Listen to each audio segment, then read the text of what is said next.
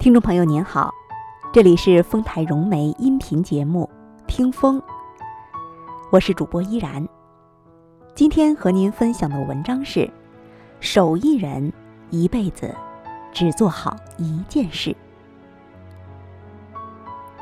手艺人是一个阶层，只是这个阶层无比特殊，幸福感极强。在这个群体中，人是为了一门手艺打磨一辈子，至死方休的。世界之大，选择之多，手艺人只委身于其一，所以这个阶层更像是一种境界。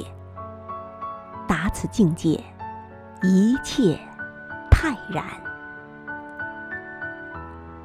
不为世俗标准而活。其实是很难得的，需要很强大的信念去树立自己的价值观体系。在手艺人那里，人生都很慢，一辈子只做好一件事，一生只爱一个人。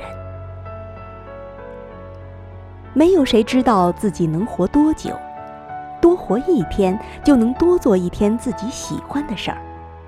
因为有一门专注的手艺，才不会为时间的消逝而恐慌。时间的作用，是为手艺加冕。人本来就是这么简单，很小的事情用生命去投入，就会有永恒的价值。不只为谋生，而是人生价值的追索。这些价值是不能用常人的计算标准去衡量的。他们有人捉，有人吃，有些是旧时代传承下来的手艺人，做着与社会脱轨的工作；有些是新时代的手艺人，更接近设计师甚至艺术家；有些是运用各式各样的技巧，有些以手艺为生。有些则把手艺作为生命的调剂，以抵抗这个时代的仓促，消减这个时代的无力感。炫耀技巧就失去了灵魂。尽管都在竭尽全力地呈现最好的技艺，但任何时候技巧都不是最重要的。它是润物细无声的东西，是承托情感的。无形之手。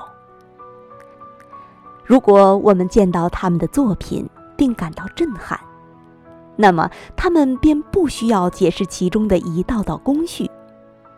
可我又舍不得忽略这其中他们的付出和努力。但我相信，最高的技巧就是看不出技巧，或者说技巧都含在了作品之中。打动我们的，不是他们能做出如何巧夺天工的物件，而是手艺人深刻理解材质的本性，顺意而为。他们的手艺虽然毫无关联，却又息息相通。他们要专注于手艺，同时要有手艺之外的东西。这是让他们与众不同，也是让我。